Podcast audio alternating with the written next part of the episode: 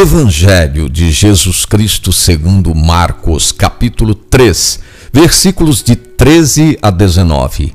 Jesus subiu à montanha e chamou os que ele quis e foram a ele. Ele constituiu então doze para que ficassem com ele e para que os enviasse a anunciar a boa nova com o poder de expulsar os demônios. Eram Simão, a quem deu o nome de Pedro, Tiago, o filho de Zebedeu, e João, seu irmão, aos quais deu o nome de Boarneges, que quer dizer filhos do trovão.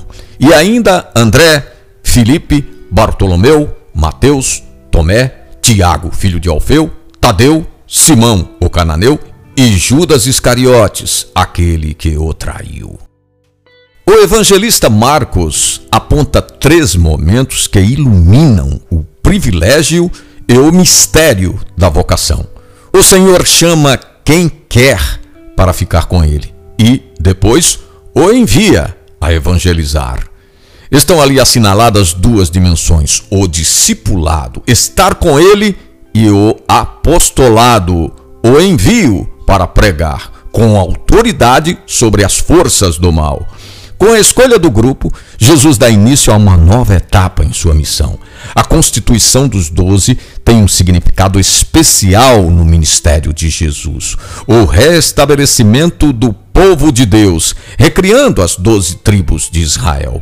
Mais que figuras individuais, eles são figuras coletivas, imagem do novo povo de Deus, que é a igreja. Significativamente, os quatro evangelistas começam a nominata de Simão Pedro.